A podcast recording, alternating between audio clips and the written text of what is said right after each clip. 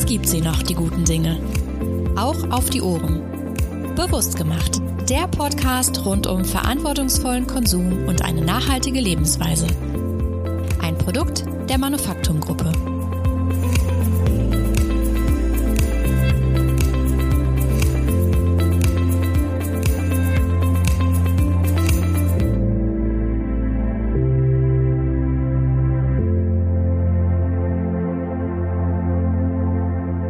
Was tun Sie sich in der Freizeit selbst Gutes? Also mir tut's eigentlich immer besonders gut, wenn ich äh, das Handy zu Hause lasse, den Hund schnappe und äh, wandern gehe. Für zwei, drei Stunden durch den Wald. Und das ist für mich Selfcare. Äh, ich gehe sehr gern in guter Gesellschaft auf den Flohmarkt oder mit dem Fahrrad in den Park oder ans Wasser, ähm, um einfach dort ein bisschen zu entspannen. Ich verbringe gerne meine Zeit im Garten und genieße das vor allem deswegen sehr, weil das der perfekte Ausgleich ist zur Büroarbeit.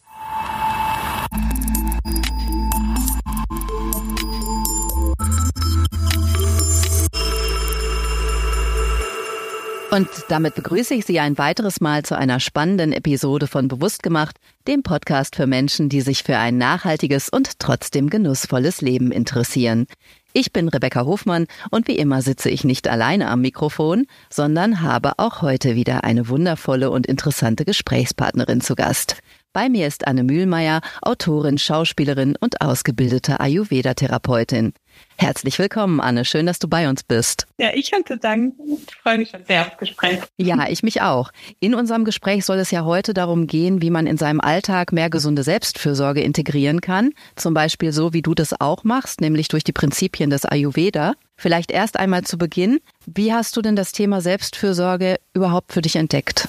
Leider ist es ja oft so, dass man so ein bisschen wachgerüttelt wird, wenn es einem nicht so gut geht. Ich war an einem Punkt in meinem Leben, da ging es mir nicht so gut. Ich hatte eine Diagnose, die mich total umgehauen hat. Mein Papa hatte dann auch einen Notfall und dann bricht plötzlich alles über einen ein, in einer heilen Welt, in der man denkt zu sein. Und dann stellt man sich halt doch nochmal ganz andere Fragen im Leben. Also ich habe gedacht, ich muss doch da was tun können, was von mir kommt, ohne dass ein Arzt da jetzt an mir rumschnibbelt oder ich irgendwelche Tabletten nehme. Das war so meine erste Motivation und ich bin direkt beim Ayurveda gelandet. Das hat mich sofort angesprochen, als hätte es mich gerufen und habe dann Bücher verschlungen. Mhm. Du hast ja auch vorher so ein ganz anderes Leben gelebt. Du warst Teilnehmerin der ersten Staffel bei Germany's Next Topmodel. Du hast als Model gearbeitet, als Schauspielerin, warst viel unterwegs. Das war eine ganz andere Situation vorher, ne? Ja, ganz genau. Ich glaube, deswegen hat es mich auch so angesprochen. Ich hatte das Gefühl, ein bisschen so vom Track weggekommen zu sein. Das Leben als Model, das war eine wunderschöne Zeit, eine turbulente, aber man hat wenig Stabilität, weil man eben so viel reist. Man isst nicht sonderlich regelmäßig. Man soll schön schlank und dünn sein man äh, versteift sich in ein Ideal, das vielleicht nicht in eine sonderlich gesunde Richtung geht und macht eigentlich lustigerweise fast so ein bisschen das Gegenteil von dem, was Ayurveda einem eigentlich empfiehlt. Man kann es äh, integrieren, natürlich, aber da muss man erstmal ein bisschen erinnert werden ich stelle mir das auch so vor, dass äh, gerade so ein Schauspiel- oder auch Modelmilieu lebt ja oft nach der Prämisse, the show must go on. Also man muss ja auch nach außen quasi gut drauf sein. Also ich kann ja im Büro sitzen und kann auch rumgrummeln. Ich kann trotzdem meine Arbeit machen sozusagen. Ne? Aber das ist ja in deinem Bereich dann auch gar nicht möglich gewesen. Du musst ja dann wirklich total präsent sein und funktionieren. Und da kann man sich dann wahrscheinlich auch ein bisschen leichter dann auch verlieren in dem Moment, oder? Ist total schön, dass du das sagst und dass du das auch genauso schön gerade auf den Punkt gebracht hast, weil, naja, mir wurde immer gesagt, ach, Menstruationsbeschwerden, ganz normal. Das hat jeder, jede Frau. Es ist halt nur, was ist normal, was ist stark. Jeder empfindet Schmerz anders. Und ich wusste halt, wenn ich jetzt auf den Job komme, da wartet ein ganzes Team, die sind von überall hergereist. Ich kann da ja nicht sagen, Leute, mir geht's richtig, richtig schlecht. Das geht nicht. Dann wirst du halt ein paar Ibuprofen ein und ja, show must go on, genau wie du es gesagt hast. Und ähm, ich fand es schön, dass der Ayurveda mir da so Hoffnung gegeben hat. Du hast es in der Hand. Alles da draußen hat eine Wirkung auf uns. Als wäre mir so ein Licht aufgegangen, als hätte mir irgendjemand so die Schuppen von den Augen gerissen. Ich sehe, natürlich, wie konnte ich das alles so aus den Augen verlieren? Das war so mein Moment. Ja, wie gesagt, dann habe ich jedes Buch, was ich irgendwie in die Hand gekriegt habe, verschlungen. Und mir tat es auch in der Zeit unfassbar gut. Also ich habe meinen Papa dann in den Tod begleitet. Das hat mit ihm Boden oder den Füßen weggerissen. Und mein Job war dann auch nicht wirklich das, was mich, sagen wir mal, aufgeschrieben hätte. Und ich habe mich dann für die Ayurveda-Ausbildung angemeldet und das war das Beste, was mir passieren konnte. Das kann ich gut verstehen, dass wenn man auch dann noch so ein Trauergefühl dabei hat, dass das dann auch sehr schwer sein kann, einfach so ein Gleichgewicht auch zu behalten. Du hast auch gerade schon das so ein bisschen angedeutet. Ist für dich auch so ein bisschen Selbstfürsorge im Konflikt mit Gesellschaft oft oder unserer Kultur? Ich glaube, da können wir alle ein Lied von singen. Wie oft haben wir gehört, stell dich nicht so an, bist wehleidig oder ach, das tut doch nicht weh, ich habe ein kleines Kind. Wie oft man da manchmal auch Eltern hört, die sagen, ach, es hat nicht weh getan. Doch, tut weh. Wir dürfen uns auch eingestehen, uns geht es nicht gut, wir wollen jetzt im Bett liegen wir gehen manchmal mit unserem Körper um, als wären wir so eine Maschine. Es gibt ja auch ganz viele so Floskeln in die Richtung, was ich auch total interessant finde. Also wir dürfen verstehen, dass unser Körper eigentlich das einzige Geschenk ist, was wir wirklich haben und besitzen und was wir wirklich ehren und pflegen sollten. Aber das verlieren wir, finde ich, zu oft einfach aus den Augen. Ist in deiner Meinung nach das eher so ein Druck, der von außen kommt? Oder ist das auch was, was man sich selber macht, indem man halt vielleicht einfach ein falsches Pflichtgefühl hat oder ein zu großes, dass man dann einfach vor seine eigenen Empfindungen setzt? Hm, schöne Frage. Vielleicht kriegen wir es auch einfach nicht so vorgelebt. Haben deine Eltern meditiert und Yoga gemacht? Nein. ne, also klar haben sie uns alle wunderschöne andere Sachen mitgegeben, aber in unserer Kultur sind manche Sachen vielleicht nicht so verankert und ich glaube auch vieles haben wir vergessen. Also keine Ahnung, wenn ich meine Uroma interviewen könnte und ich ihr sage, morgens trinke ich ein warmes Wasser erstmal, damit mein Körper aufwacht, dann haben die das damals auch schon gemacht. Und wir haben es vergessen. Wir sind halt von der Gesellschaft, ne? Wir sollen ja auch funktionieren. Wir sind alle sehr fleißig, wir haben alle unsere Vorstellungen und unsere Erwartungen vielleicht auch. Und da verliert man vielleicht manchmal ein bisschen das Feingefühl für seinen eigenen Körper und auch ein bisschen so diese Demut für das, was unser Körper eigentlich alles für uns macht, weil es zeigt uns ja, wenn es uns nicht gut geht. Wenn wir morgens aufwachen und wir fühlen uns nicht gut, dann stellen wir die Frage, habe ich meine acht Stunden Schlaf heute bekommen? Hm, ja oder nein? Damit fängt es ja schon an. Und das ist auch im Ayurveda so schön und simpel. Diese drei Säulen im Leben, das ist Ernährung, Schlaf und eine ethische Lebensführung. Also quasi Aufmerksamkeit erstmal für sich selbst und das eigene Verhalten. Das wäre dann so quasi der erste Schritt, den du dann auch als erste Maßnahme befolgt hast, als du dann gedacht hast, so geht's genau. nicht mehr weiter und ich muss jetzt was ändern. Ja, weil das sind ja schon die kleinen, simplen Dinge im Leben, denen wir nicht genug Aufmerksamkeit schenken. Ich muss ganz ehrlich sagen, mein Leben war früher ähm, also ich habe, glaube nur Kaffee getrunken. Ich habe sogar geraucht. Ich, ich kann mir das heute gar nicht mehr vorstellen, dass ich es gemacht habe. Total schräg. Ich habe mit 15 Modeln angefangen und bei mir standen halt früher wirklich die Stylisten Haar-Make-up mit einer Zigarette im Mund an mir dran und haben meine Haare nochmal so zurechtgezuppelt.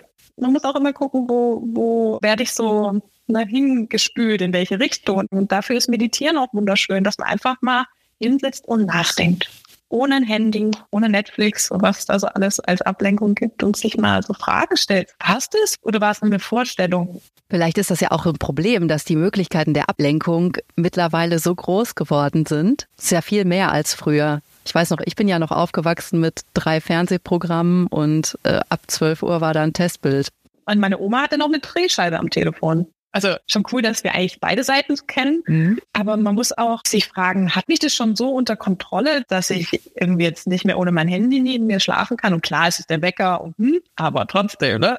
Man darf sich, glaube ich, mal ein bisschen mehr kritische Fragen stellen. Also wo bin ich da gelandet oder wie, wie geht's mir auch wirklich, wenn ich was gegessen habe? Geht's mir jetzt eigentlich gerade gut? Ich muss ganz ehrlich sagen, wenn ich für uns koche, wir sitzen zusammen und die Sonne scheint und wir haben ein gutes Gespräch. Das macht doch so viel, als wenn ich, keine Ahnung, einen Burger mir kurz reinziehe, während ich irgendwo hinlaufe. Und dann stell dir mal die Frage, wie fühle ich mich gerade wirklich? War das jetzt gerade nur einfach, ich muss jetzt schnell was essen? Oder hatte ich jetzt gerade auch wirklich Hunger? Ja. Hatte ich Lust zu essen? Habe ich mir Zeit dafür genommen? Zeit, Zeit ist so Luxus, ne?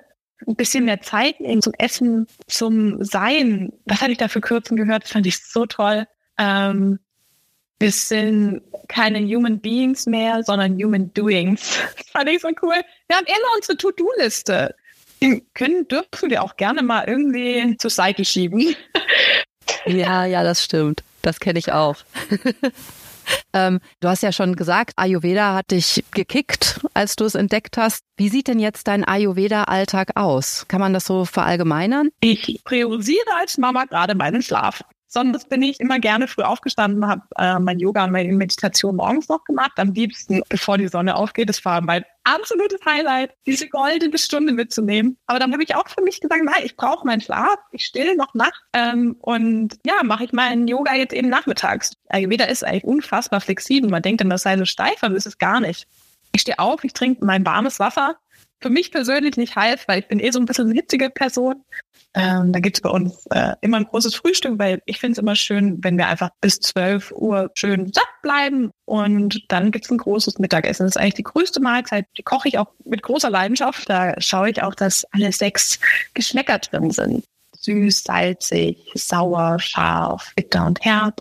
Eiweiß, Gemüse und Kohlenhydrate. Also im Ayurveda ist das Mittagessen die wichtigste Mahlzeit, weil die Sonne steht ganz oben und die sagt uns, jetzt sind wir in unserer ganzen Kraft, unsere ganzen Verdauungssäfte sind jetzt aktiv. Und wenn es so Richtung Nachmittag geht, wird es eigentlich bei uns immer eher ruhiger statt da jetzt nochmal irgendwie groß aktiv zu werden am Abend, kommen wir eher runter und dimmen auch eher so das Licht oder je nachdem, welche Jahreszeit ist, essen dann nochmal ein leichtes Abendessen, auch was leicht verdauliches, weil der Schlaf eben so wichtig ist. Jetzt hast du ja schon ganz viele kleine Regeln des Ayurveda in der Erzählung genannt. Vielleicht mal so für unsere Zuhörerinnen und Zuhörer, warum achtest du darauf, dass alle sechs Geschmacksrichtungen in einem Essen sind? Ich habe das durch den Ayurveda gelernt und ich war so richtig geflasht. Es schmeckt so gut und du bist danach super befriedigt. Du hast keine Cravings. Weil manchmal steht man vor einem Essen auf und denkt, irgendwie habe ich noch Bock auf was.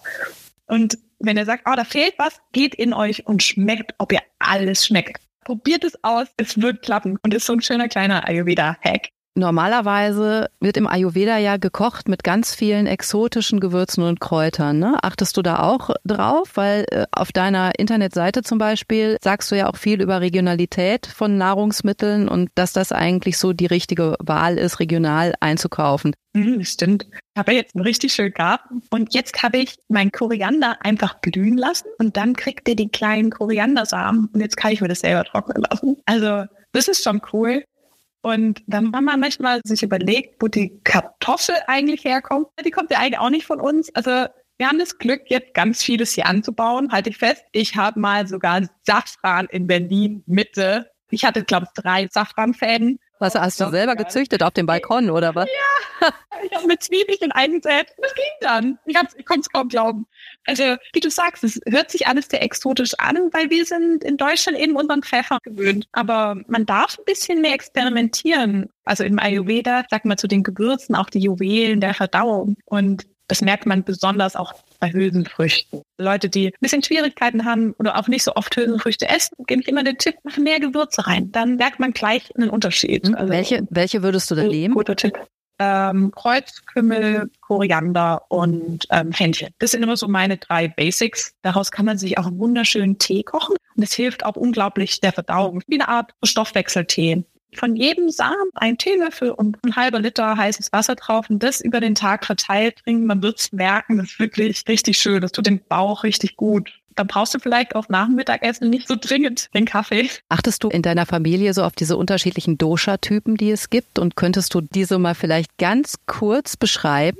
Die drei äh, Doshas sind Vata, Pita und Kapha. Und ähm, ja, die sind eine schöne Leitlinie. Da darf man sich eben fragen, welcher Typ bin ich? Bin ich eher so ein bisschen hitzig oder äh, fröskel ich schneller? Ne? Das sind diese ersten Fragen, die man sich stellt. Und dann ordnet der Ayurveda das in diese drei Doshas ein. Ich habe nur immer so ein bisschen das Gefühl, dass diese Doshas manche so ein bisschen dogmatisieren, wenn ich mal so sagen darf. Hm. Weil es soll ja seine Leichtigkeit behalten. Ne? Also wenn was verkrampft wird, ist es dann wieder ein Stress für den Körper und das wollen wir nicht. Und ich hatte es ja vorhin so angerissen, ich bin eher ein hitziger Mensch, vielleicht auch ein bisschen zu viel. Lass mich mal gucken, dass ich meine Hitze ein bisschen regulieren kann, dass ich wieder in Balance komme. Woran merkst du denn, dass du in völliger Balance bist?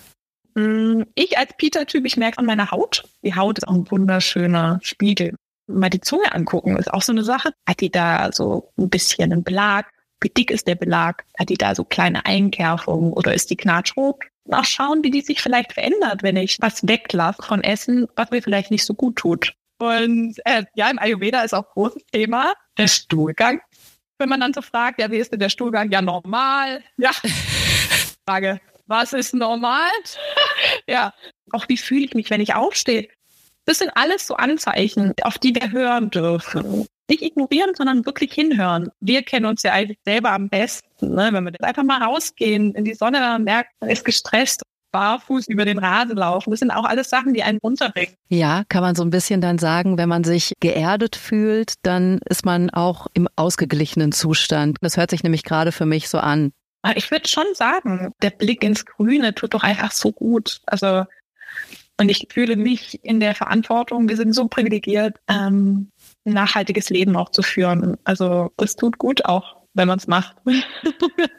auch wenn es ganz selfish ist würde ich ja noch nicht mal so sagen, weil wenn man selber dafür sorgt, dass es einem gut geht, dann äh, geht es ja dem Umfeld auch dadurch besser, als wenn ich total unausgeglichen durch die Gegend renne und bei, bei jedem kleinen Anlass in die Luft gehe. Deswegen, ich glaube, man kann auch vieles vorleben. Ne? Ich glaube auch, die Sensibilität für Nachhaltigkeit, dass wir merken, die Sommer werden heißer. War doch früher nicht so, als wir jünger waren, ne? dass man da mal sitzt und denkt so, boah, irgendwie verändert sich was, was kann ich tun? Auch, dass ich mal meinen Kindern später sagen kann, boah, ich habe alles getan, ne? dass man auch ein gutes Gewissen hat. Ja, lass es uns vorleben, diese ethische Lebensführung. Ne? Also eine Inspiration vielleicht für andere beim. Ja, ja, du bist ja eine Inspiration auch dadurch jetzt geworden, dass du selber ein Buch geschrieben hast zu dem Thema Ayurveda und äh, Ernährung und äh, Food and Love heißt das. Ähm, warum hast du das gemacht? Warum war dir das wichtig? Ja, nach meiner Ayurveda-Ausbildung ähm, hatte ich so vor Ideen gesprudelt. Ich musste das machen. Und in dem Buch, muss ich sagen, steckt mein ganzes Herz drin. Also ich habe alles von vorne bis hinten selber gemacht. Ich wollte, dass es ganz viel Liebe schreibt, weil, wie gesagt, ich, ich habe meinem Papa beim, beim Sterben geholfen. Er musste aufhören zu essen und zu trinken. Das war für mich das Schlimmste, was ich je erlebt habe. Und ich wollte einfach ein Buch schreiben, wo dieses Wunder und diese Dankbarkeit drinsteckt, wie gut es uns geht, dass wir so tolles Essen haben, was uns hilft. Ne? Alles, was wir essen, hat eine Wirkung auf uns. Und ich wollte das gerne verpacken, ohne dass es kompliziert wirkt. Du äh, ernährst dich vegan. Im Ayurveda sind ja aber tierische Lebensmittel auch empfohlen. Ich glaube sogar Sachen wie Milch, Ghee jetzt, was ja aus Butter gemacht ist, oder Honig gehören sogar zu den drei Rasayanas, die so als Trägerstoffe und als lebensverlängernde Mittel quasi gepriesen werden. Wie ersetzt du die dann bei dir? Ganz genau. Der Ayurveda verbietet eigentlich nichts. Der sagt, alles hat seine Berechtigung und alles hat auch seine Wirkung. Und den Ghee ersetze ich zum Beispiel mit Kokosöl oder es gibt auch Rapsöl. Es gibt so viele schöne Öle, die man auch alle mal für sich entdecken darf. okay. Kochst du immer frisch? Wir waren ja gerade beim großen Frühstück und einem großen Mittagessen. Man hat ja auch oft so warme Frühstücke, die empfohlen werden oder so Getreidebreie oder so. Machst du das immer frisch für dich?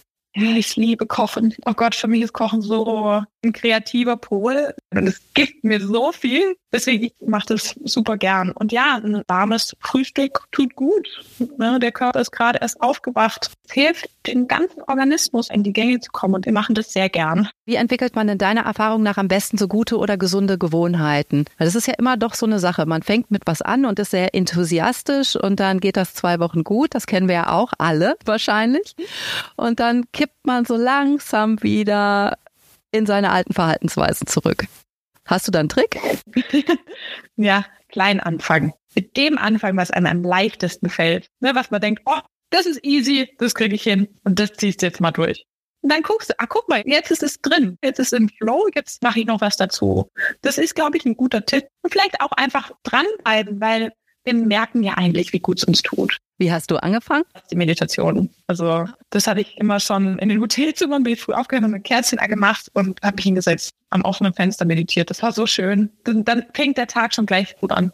Deswegen habe ich auch gesagt, Handy mal weg, Handy aus dem Schlafzimmer. Das muss nicht das Erste sein, was du siehst, sondern bleib bei dir. Das ist auch so schön im Ayurveda. Und dann denkt man auch manchmal, heute kann kommen, was will. Wie ist denn dein Umfeld damit umgegangen, dass du so viele Sachen dann auch umgestellt hast und geändert hast? Mhm, ich habe es erstmal im Kleinen gemacht. Ähm, hört sich komisch an, aber man kann jedes Gericht eigentlich, egal was es ist, umpolen auf ein ayurvedisches Gericht. Ähm, heißt nicht, dass nur ein ayurvedisches Gericht ein Kitscheri ist und ein Getreidebrei.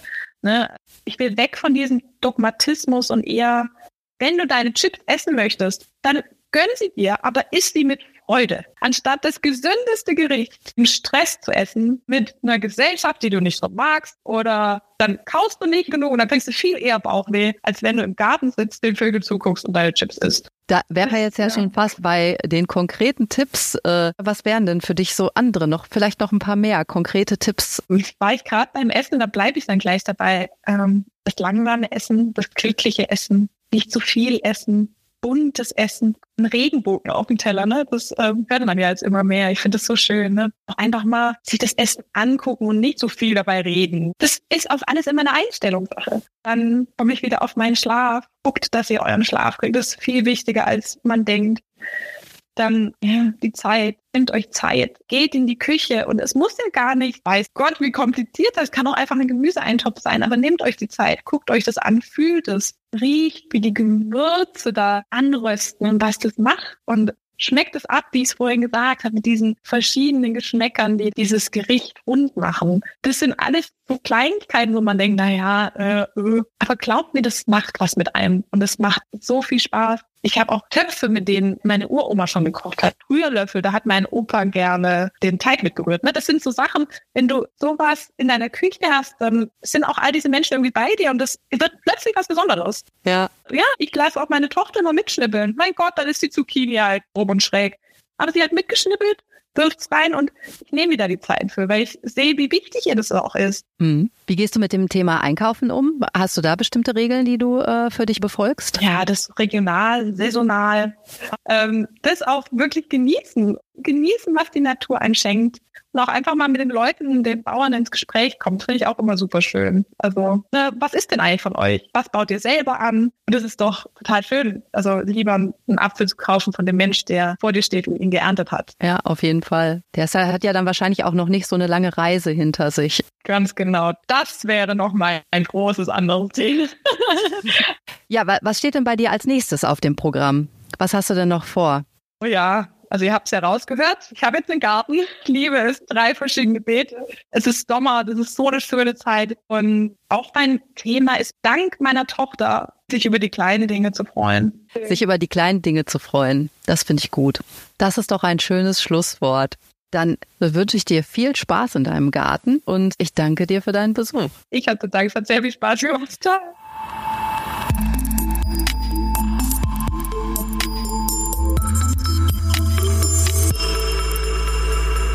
Und damit sind wir wieder einmal am Ende einer spannenden Episode angekommen. Ich freue mich sehr, dass Sie, liebe Zuhörerinnen und Zuhörer, uns wieder gelauscht haben und ich hoffe, wir haben Sie dazu inspiriert, auch Ihren Alltag zukünftig ein wenig fürsorglicher zu gestalten. Wir jedenfalls werden genau das tun und gehen jetzt erst einmal in unsere wohlverdiente Sommerpause. Anfang September sind wir dann wieder mit neuen Themen für Sie da. Bis dahin wünsche ich Ihnen alles Gute, genießen auch Sie die Sommerzeit. Wenn Sie sich noch nicht alle unsere Episoden angehört haben, dann ist jetzt die passende Gelegenheit dazu. Und natürlich darf ein Satz auch heute nicht fehlen. Bleiben Sie bewusst.